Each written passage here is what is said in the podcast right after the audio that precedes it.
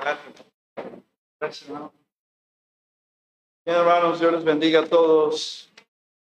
Les doy la lectura bíblica 133 versículos entre todos. Dos hermanos empatados con 28 versículos. Eh, un hermano con 17, una hermana con 14, otro hermano con 15, los demás 5 y 6 ah, en total.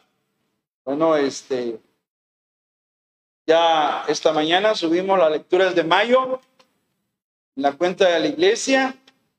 Si no están en la iglesia, denos su número, por favor, en la cuenta de WhatsApp para sumarle al, al grupo Masai, a la familia Masai. Y ahí, ahí estamos enviando lecturas. Hermana Cecia nos envía los devocionales. Se llama el pan diario. Todos los días hay pan diario. Así se llama la lectura. de más de 50 años ese devocional. Viene de Michigan, de Grand Rapids, Michigan. Allá, grupo de hermanos se les ocurrió. Antes era en un librito que nos llegaba por correo me llegaba ese librito llamado Nuestro Pan Diario, con devocionales.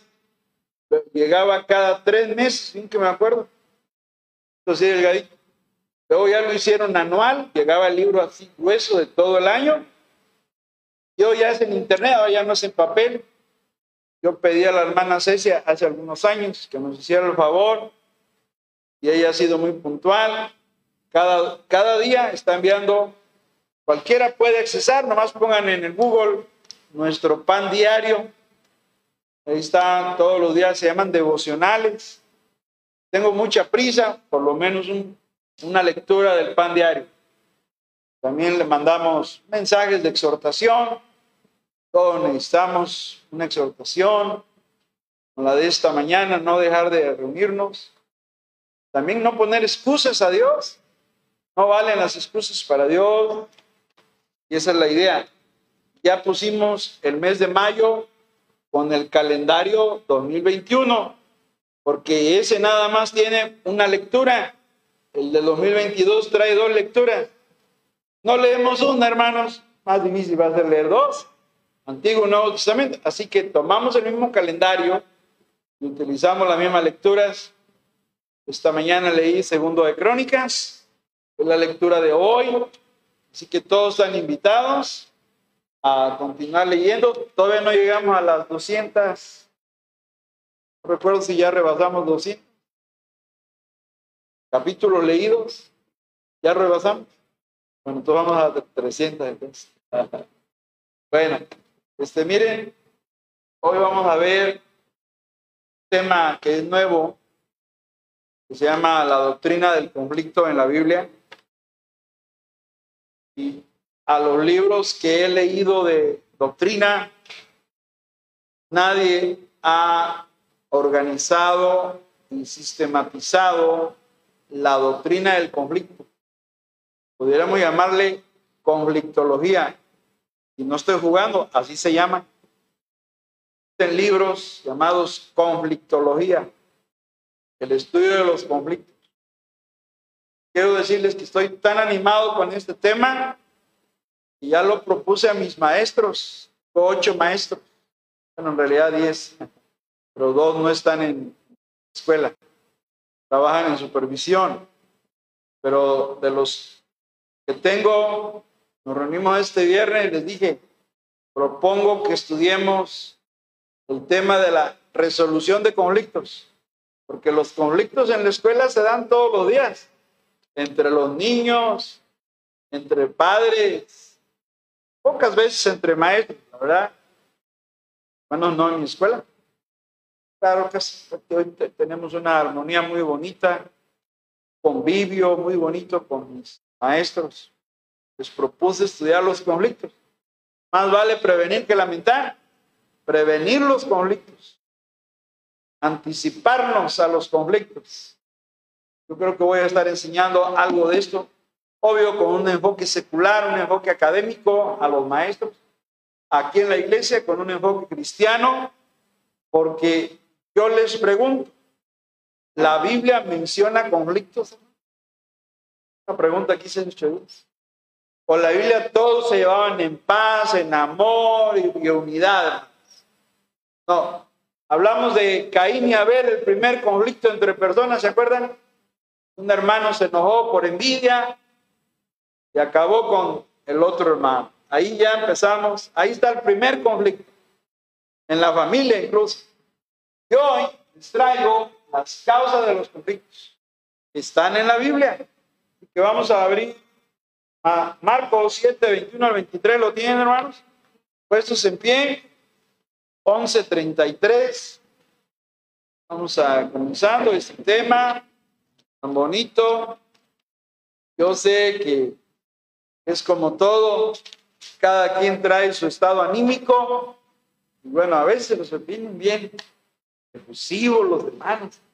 Yo te venimos, era Paulina Aguilar, apachurrados. Ay, hermanos, que me desvelé.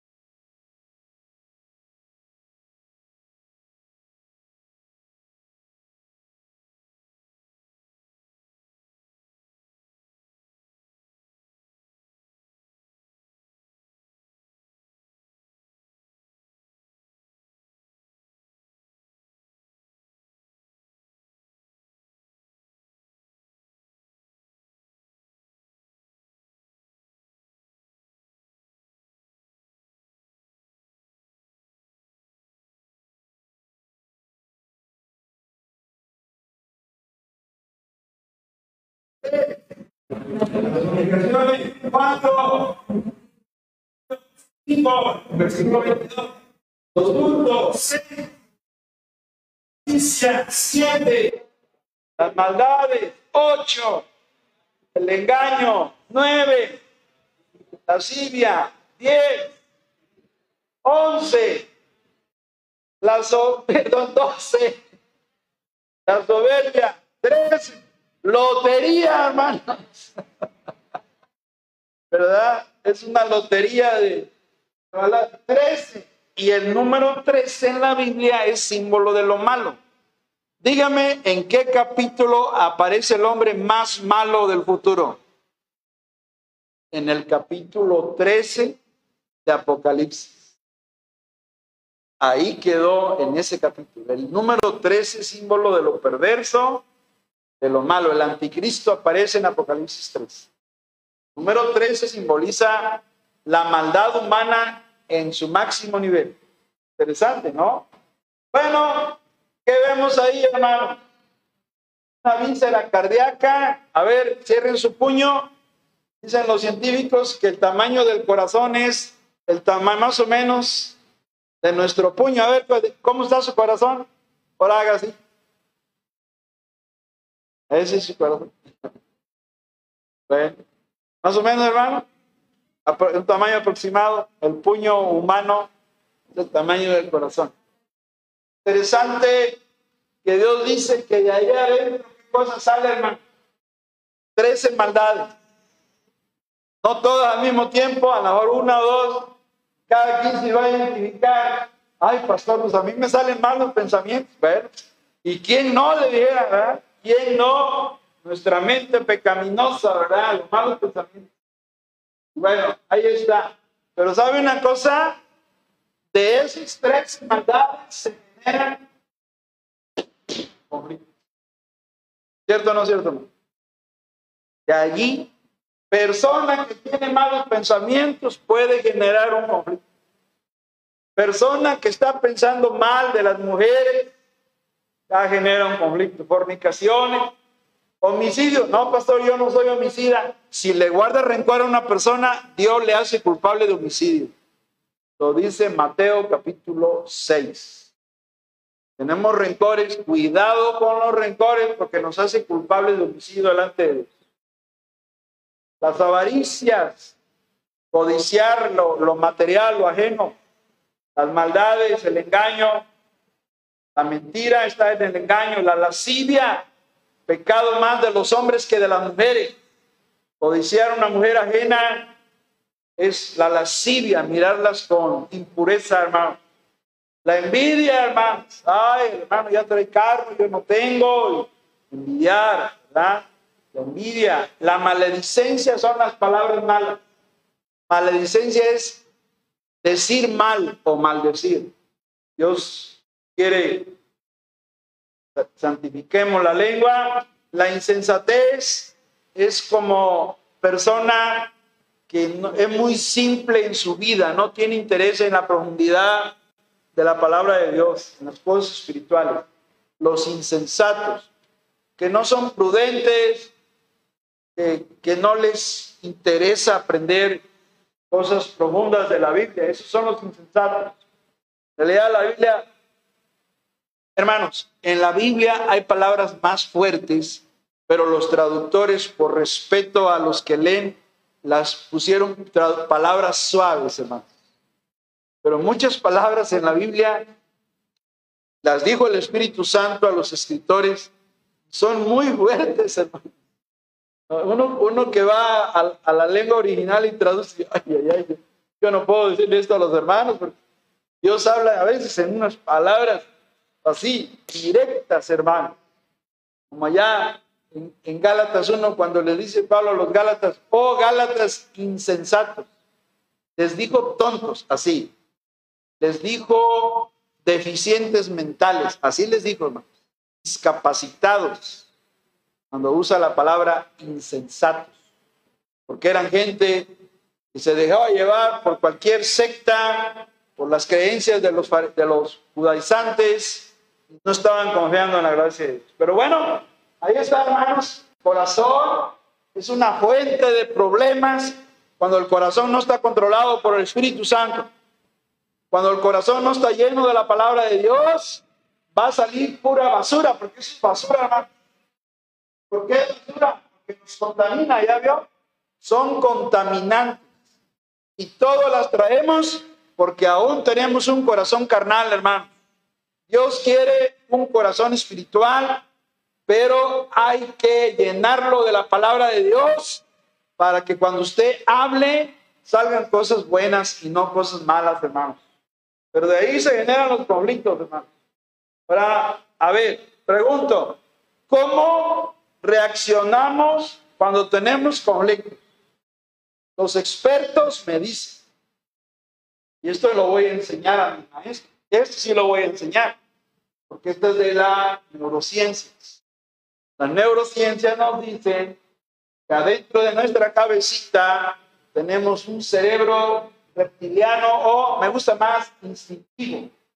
O sea, la persona no piensa en ese momento. La persona reacciona sin pensarlo. Por eso se llama instintivo, porque aflora el instinto, el primer cerebro. El segundo se llama el cerebro emocional o límbico. Esas es las emociones, amor, ah, sorpresa, miedo, alegría, esas son las emociones. Son seis emociones básicas. El asco es una emoción.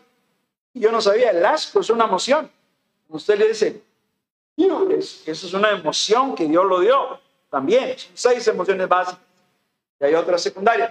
Las emociones no es lo mismo que los sentimientos. Oh, qué complicado entender esto. Bueno, el, cerebro emocional es el segundo y el tercero es el cerebro ejecutivo, el racional. Pero cuando tenemos conflictos, el primero que reacciona es el cerebro instintivo. Ese lo tenemos todos. Por ejemplo, a ver, cuando hay de pronto una explosión, ¿te oímos? Es el cerebro que reacciona. ¿Para qué, hermano? Para salir huyendo ante un peligro. El primero que reacciona el cerebro, ya está, el instintivo. Y cuando tenemos conflictos, igual, cuando hay problemas entre dos personas, o tres, o cuatro, o cinco, hay dos maneras. O tenemos una reacción de escape, de salir huyendo del problema, y ese escape muestra a través de tres maneras. Huimos el problema, culpamos o negamos. Así actúa la persona en un conflicto. Cerebro instintivo lo mueve a intentar escapar en tres maneras. La primera, lo vimos ocho días en la tarde. ¿En la tarde o en la mañana? En la mañana. Sí. Primera, huir. Y los flemáticos son expertos en esto. No, yo que voy a estar discutiendo. Evaden, se llama evasión también. Evaden. No quieren confrontar. No, no, no, yo no quiero, yo no quiero hablar. No, no, evaden. Su cerebro instintivo dice. Segundo, culpan. No, yo no, fue ella, no ella fue. Y esa es una segunda manera del escape. Y la tercera es negar. Es, no, no, hay problema. Intentan disfrazar la situación. ¿Problemas? Yo no tengo problema. Dijeron mi esposo, yo no tengo problema. El problema no tiene mi esposa, no yo. está negando, ¿verdad? Está negando una realidad. Cuando hay problemas en la pareja, los problemas son dos. Esa es una manera de reaccionar del cerebro instintivo. La otra manera es la, más complicada. La otra ataca humillando, diciendo, pobre, pobre tonto, ¿cómo es que se atreve a compararse conmigo? Y discrimina. Esa es una manera. La otra es, va y le cuenta a otros lo que le hicieron, en lugar de decir, yo también tuve la culpa. Yo también soy responsable de la situación. Como ya le dijimos hace ocho días, Salmo 19.2, ¿quién podrá entender sus propios errores? Y va y anda contando a otros y así piensa que soluciona el problema. Y la tercera es la peor de todas, ¿qué es qué? Eso es cuando ya agreden. Así funcionan, así funcionamos, hermano. Así actuamos. Pero Dios no quiere que actuemos escapando de los conflictos, ni tampoco que atacando. Quiere que los enfrentemos con los consejos de la palabra de Dios, que ahorita al final vamos a ver unos consejos de la Biblia. Muy bien, vamos a ver. El origen del conflicto no se ve, aquí sí se ve, se lo puse en negro. Aquí dice Punto uno, origen del conflicto. Cable no nos da ya la gama de colores, los pines de la conexión. No sé si alguien le quiera mover, hermano Oscar, por favor. Tenemos un fallo. Vamos a comprar un cable. Ayúdanos, Cecia, por favor. Un cable nuevo y lo reportas a la hermana. Hay unos pines del cable que fallan. Perdón, voy a hacer esta interrupción.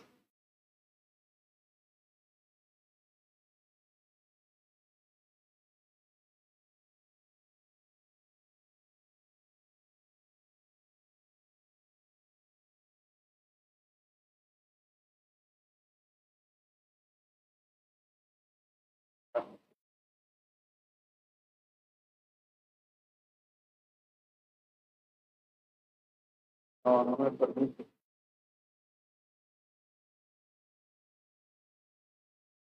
Está más lenta esta máquina.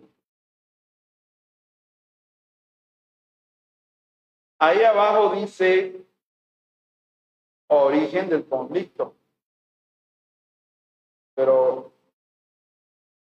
a ver.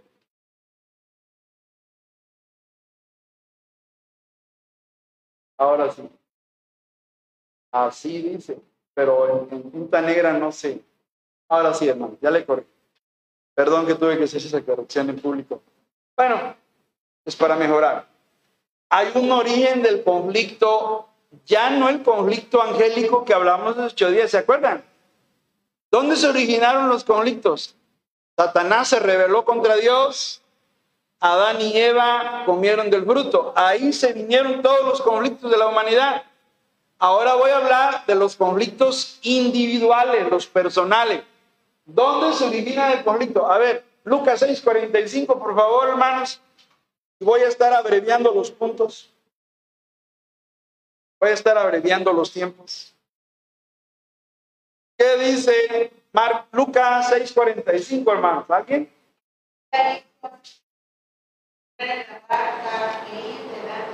Está bien.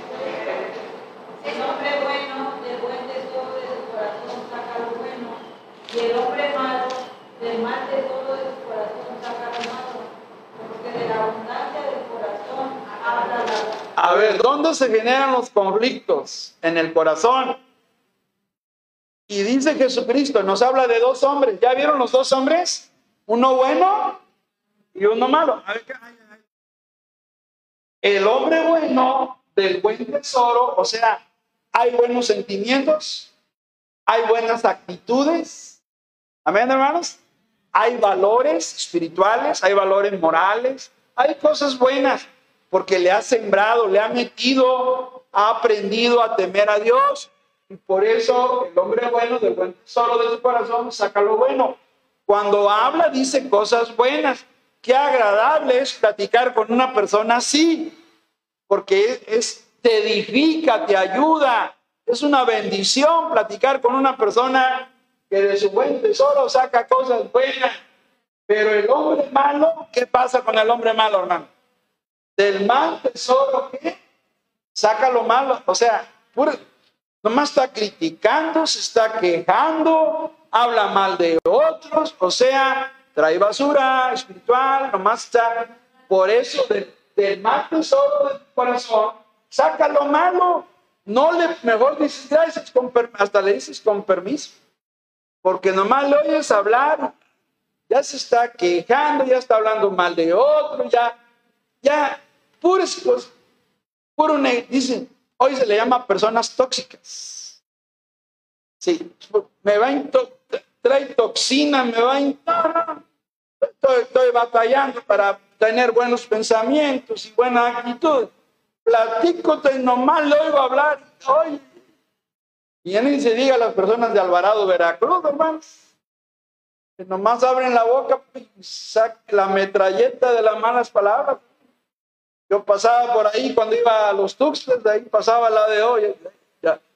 ¿Dónde estamos? En Alvarado. Ay, me voy a tapar. ¿Ya pasamos? Ya, hago. Ahí se suben los vendedores ahí en la terminal de la de Alvarado. Pero hermanos, Cristo dice que los problemas están aquí. Porque no estamos poniendo la palabra de Dios, porque el fruto del Espíritu, amor, gozo, paz, paciencia, benignidad, bondad, fe, mansedumbre templanza, no están ahí adentro. Entonces no podemos sacar lo bueno, porque de la abundancia del corazón ¿Quieren conocer a una persona? Escúchenle cómo habla. Platiquen con esa persona si quieres conocerla y escúchale cómo habla. Las señoritas quieren conocer al, novio cómo va a ser como esposo, óyele cómo habla y vas a ver, te vas a dar Si nomás se queja, nomás presume, nada más está hablando mal. Ahí es, así se denuncia una persona por la manera en que habla. Santiago 4.1 dice que los conflictos son de nuestras pasiones, pero Jesús dice que los conflictos nacen en el corazón. Cuidado con los deseos egoístas, porque las decisiones se toman por lo que hay en el corazón y el corazón salen maldades, que son las decisiones, y esas malas decisiones nos traen conflictos. Los cristianos debemos saber que Jesús está dispuesto a perdonarnos si confesamos el pecado y nuestras malas decisiones. Jesús nos ayuda en medio de los conflictos. No estamos solos. Jesús cumple sus promesas para ayudar a los cristianos a superar sus conflictos. El pecado es hacer lo que Dios ha prohibido o dejar de hacer lo que Dios ha mandado. Cuando pecamos, tenemos más interés en nosotros mismos que en obedecer a Dios. Así que es importante entender lo que estoy planteando, el origen del conflicto, nuestro corazón pecaminoso que no lo estamos alimentando con la palabra de Dios, es una fuente de conflictos. Punto uno. Punto dos, orientación del conflicto. Hay una orientación. ¿Qué dice Hebreos 5.14, hermano? ¿Alguien? Hebreos 5.14. Necesitamos una palabra bonita de, de Hebreos 5.14 con la letra D, hermano. ¿Cuál es esa palabra ahí en Hebreos 5:14? ¿Alguien?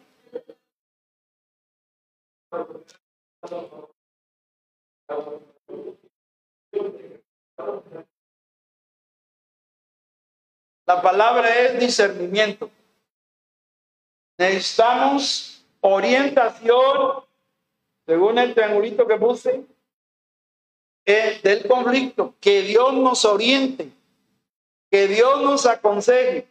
Y para tener esa orientación necesitamos saber discernir el bien y el mal. Es importante orar a Dios que nos dé discernimiento cuando hay conflictos. A ver, por ejemplo, hermano, hay una diferencia entre accidentes y reacciones. Estoy diciendo que las personas no tienen accidentes a propósito. A veces los accidentes se dan por la falta de precaución. Accidentes en la casa, si al caminar por la sala me tropiezo, es un accidente. Tropezar con una silla, derramar un vaso de leche en el comedor, o si al caer se me rompe un plato, una taza, o... esos son accidentes, ¿verdad? Pero los accidentes causan conflictos. Por ejemplo, entre las personas, porque las personas reaccionan enojadas a los accidentes. Díganme, cuando se le cae a, nuestros niños un vaso, una taza y se rompe, ¿cómo reacciona mamá? Se enoja de esa vajilla suiza, esa vajilla americana, y explota, ¿verdad? Cuando lo más importante es que el niño no se haya cortado, sí, normal. Pero le damos más valor a lo material, a ese plato, esa taza que el niño rompió, cuando nos debe importar más que la persona no se haya lastimado. Y eso genera un conflicto. La reacción, no son los accidentes los que causan conflicto, son las reacciones. Una persona enojada por un accidente, si la persona grita o dice cosas ofensivas, a otra que dejó caer unos libros al piso por accidente. Eso puede, esa reacción puede causar un conflicto. No es el accidente el que causa el problema, es la reacción enojada. Cuando hablamos sin pensarlo, sin haberlo decidido. Por eso les digo que cuando hay un conflicto, lo, lo que reacciona en primer lugar es el cerebro instintivo. Cuando se cae un plato y se rompe y nos desesperamos, no lo estamos, ¿qué? No se piensa. Estamos reaccionando por el cerebro instintivo, que es ataque o huida ante la situación, o reacción. Eso es lo que nos pasa, hermano. Muy importante. Por eso Dios nos habla que tenemos que aprender a discernir. Los accidentes no, no siempre causan conflictos. Lo que causa conflicto son las reacciones a un accidente. Y le voy a poner un ejemplo que yo, mire, yo lo vi. Aquí en México, cuando dos personas chocan sus autos, ¿cómo se bajan de su auto? Los dos se bajan bien. Y hasta ha habido enfrentamientos y hasta con armas a veces. Es que tú me pegaste, que no te digan, y empieza la discusión. Hermano, yo estaba en París, y lo digo para la gloria de Dios, que no estoy presumiendo nada. Dios me dio esa bendición de estar en París. Y me paré, y ahí, frente al río Sena, hubo un choque, y yo lo vi. Yo no vi que las personas se enojaran gritando a reclamar el, o sea, no, no vi el cerebro ¿Se acuerdan? El instintivo, reaccionando con ataque, bajándose. Yo vi que se bajaron. Ahí dejaron sus autos y se fueron. Tomaron un taxi. Se retiraron. No los vi discutir. No los vi culparse. Acuérdense que se reacciona culpando. Yo no vi. Yo vi que se bajaron. Y que una mujer tomó su cartera de su vehículo, cerró la puerta, tomó un taxi a mí fue interesante que los europeos no se lían en discusión porque el accidente, los accidentes pasan, hermanos, por la falta de prudencia, lo que quieran, sí, pero lo que provoca problemas son las reacciones. Yo me admiré, dije, mira, aquí, aquí en París la gente no. No, en México pasa eso.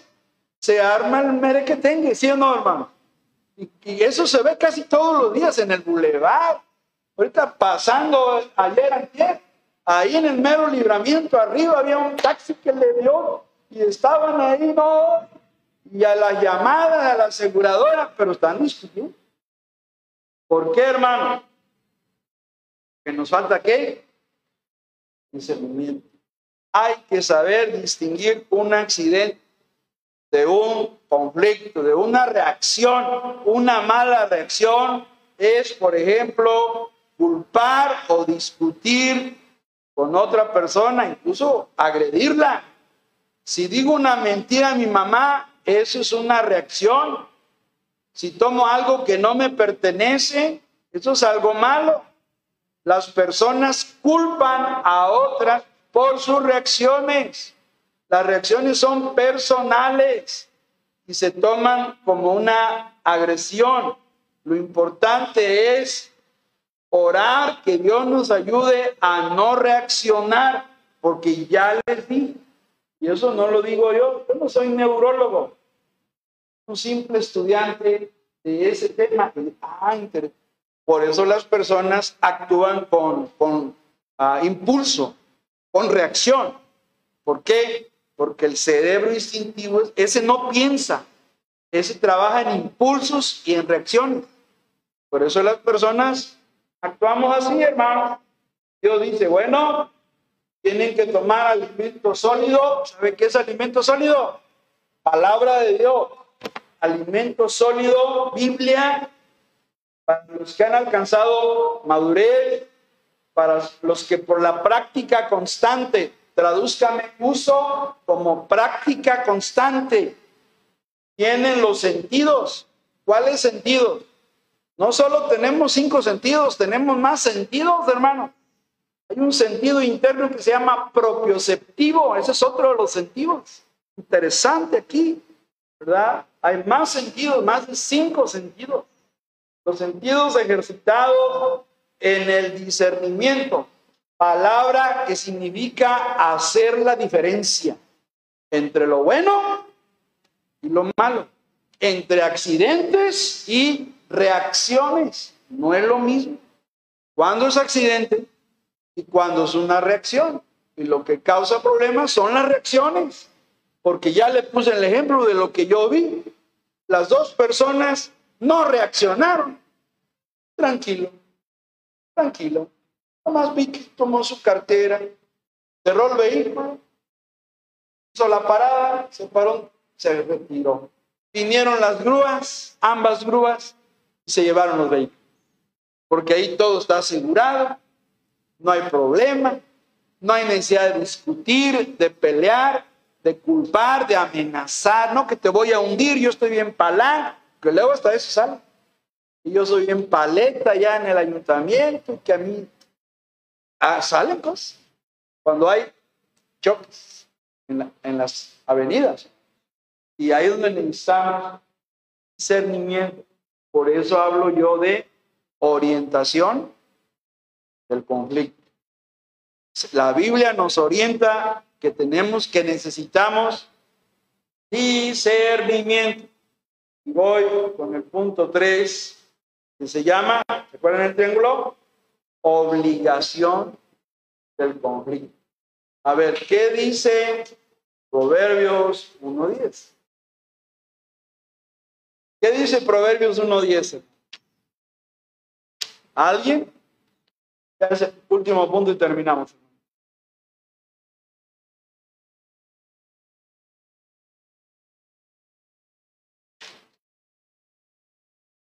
¿Nadie?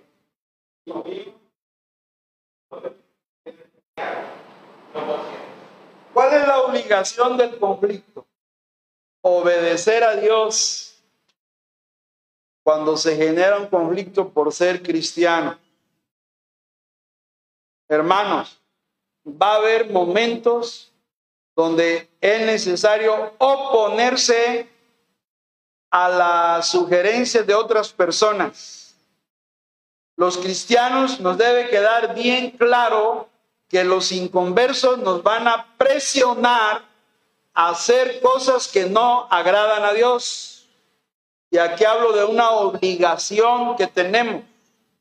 Se nos va a generar un conflicto porque nosotros sí queremos obedecer a Dios y los inconversos nos quieren arrastrar, quieren que actuemos como ellos. Y ahí donde el cristiano tiene una obligación de pararse de manera firme. Los cristianos no queremos tener conflictos con las personas inconversas, pero esas personas nos van a invitar a hacer cosas malas, quieren que participemos con ellos en sus cosas que hacen. Y ahí es donde uno tiene la obligación en ese conflicto de decir, no, muchas gracias, soy un cristiano y yo no participo de esas cosas. Si mis amigos me animan a mentir o a robar, tengo la obligación delante de Dios de decirle, no puedo participar porque no es correcto delante de Dios. Amén, hermanos. Esa es la, una de las obligaciones que tenemos en el conflicto. Lo que puede causar conflicto es cuando el cristiano no acepta las insinuaciones de los incrédulos. Cuando el incrédulo quiere imponerle que a fuerza haga algo, el cristiano se debe parar firme, decirle, te agradezco la invitación, pero yo no participo de esas cosas. Y al, pararse con convicción, nos va a generar un conflicto, porque nos van a dar la espalda, porque nos van a, ya no nos van a hablar, ya no van a querer ser nuestros amigos. Y hay cristianos débiles que no quieren perder a sus amistades y no quieren mejor, bueno, sí voy contigo, aunque sea un ratito, ¿eh? Y, y ahí entra en complicidad en lugar de cumplir la obligación de decir, no puedo hacer lo que me estás diciendo porque soy cristiano y eso no agrada a Dios. ¿Quieren Biblia, hermano? Yo le doy en la Biblia. Aquí está. Daniel capítulo 3, versículos 17, 18. Estamos terminando. Daniel 3, 17 y 18. ¿Lo tienen, hermano? Ya bueno, casi terminamos. Vea a los tremendos amigos del profeta Daniel. Daniel 3, 17 y 18. Dijeron estos buenos cristianos, buenos hijos de Dios, que demostraron convicción. Se les generó un conflicto muy terrible. Los iban a ejecutar por no adorar un ídolo, por no caer en la idolatría. Vea el versículo 17. Esos tres jóvenes judíos dijeron, he aquí nuestro Dios a quien servimos puede librarnos del horno de fuego. Ese horno está ardiendo, hermano. Y de tu mano, oh rey, nos librará. Miren el versículo 18. Y si no, si Dios no nos salva, sepas, oh rey, ¿qué dice? No serviremos a tus dioses, ni tampoco adoraremos la estatua que hay. Hoy día se requieren este tipo de cristianos, así igualito, que digan, no, no vecina, yo no puedo participar de eso que usted me está invitando, de la manda o del peregrinaje, o no puedo yo, porque yo adoro a un Dios que es espíritu. O sea, convicción. No, vecino, te agradezco la invitación, pero yo no coopero para las botellas, ni para el, whisky, para el tequila. Gracias. Con permiso. O sea, convicción, hermano. De esa obligación estoy hablando en el conflicto. La obligación de agradar a Dios antes que a los hombres. Eso lo dijo Pablo, hermano. Interesante. Y ahí está. Ellos dijeron, si nos quemas, quémanos. Si Dios nos libra, está bien. Y si Dios no nos libra, como quiera, mira, rey, no vamos a adorar tu monigote, tu estatua, tu ídolo. No lo vamos a adorar porque no es Dios. Es una piedra nada más. Dijeron, hagan lo que hagas, no nos vas a doblegar. Nosotros servimos a un Dios vivo y verdadero. Amén, hermanos. Bueno, esa es la obligación y eso nos puede generar un conflicto. Cuando queremos agradar por agradar a Dios nos va a generar un conflicto con las personas. Que estemos preparados para eso. Tú te y yo voy a honrar a mi Dios, pase lo. Termino con primera de Pedro, hermanos. Ya para, ¿qué dice Dios ante los conflictos? Primera de Pedro 3, 10 al 12, pues en pie, aquí terminamos, hermanos. Ya, ya terminamos. Primera de Pedro 10, 3 al 12. Pedro nos da unos buenos consejos allí. Primera de Pedro 3. De hecho, la mayor parte del capítulo da consejos. Pero bueno, desde el versículo 8, lo tienen hermanos. Desde el 8. Finalmente, sean todos de un mismo sentir, compasivos, amandos fraternalmente, misericordiosos, amigables. Miren qué buenos consejos nos da Dios. Luego dice el 9, cero venganzas, porque dice, no devolviendo qué? Mal por mal, ni maldición por maldición, sino por el contrario, ¿qué hermanos? Bendiciendo sabiendo que fuiste llamados para que heredaseis qué? Dios nos ha llamado a bendecir a la gente y hay una razón bien poderosa en el versículo 10, 11 y 12. Dice el 10, porque el que quiere amar la vida y ver días buenos, ¿qué tiene que hacer, hermano? Refrene su lengua de mal y sus labios que no hablen engaño apártese del mal y que haga el bien, busque la paz y que sígala. Y mire lo que dice el 12, porque los ojos del Señor que están sobre los justos y sus oídos que atentos. Pero el rostro del Señor está contra aquellos que hacen la mal. Qué tremendo esto. ¿Cuáles son los consejos de Dios ante los conflictos? Primero, una actitud humilde y amorosa. Dos, una respuesta que no vengativa, no pagué a nadie mal por mal. Un vocabulario que puro y honesto, cero mal, groserías y esas cosas. Un desprecio al pecado buscando qué?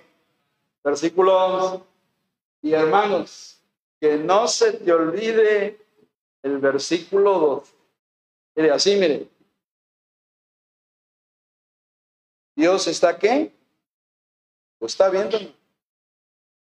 ¿Piensas que Dios no se da cuenta? No, hermano. Mira, Dios nos está vigilando. Los ojos del Señor están sobre los justos y sus oídos atentos a sus oraciones. Pero el rostro del Señor, que está contra aquellos que hacen.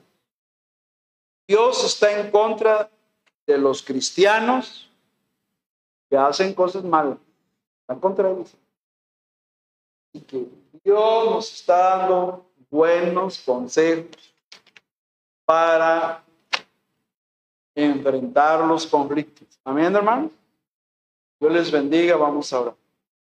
Padre, que en esta mañana tu palabra prevalezca. Llena nuestro corazón de tu palabra, Señor, como este último hermoso pasaje de Primera de Pedro 3, del 8 al 12, donde nos aconsejas cómo enfrentar los conflictos, con mansedumbre, con humildad, con un lenguaje honesto, sin venganzas y reconociendo que tú eres testigo de todo lo que hacemos, Señor. Y que ayúdanos a hacerlo agradable. Bendice a mis hermanos en este día. Bendice a nuestro hermano Juan, nuestra hermana Rocío, al grupo Berea, allá en Zacatlán. Y que hoy tu nombre sea glorificado. En Cristo Jesús. Amén.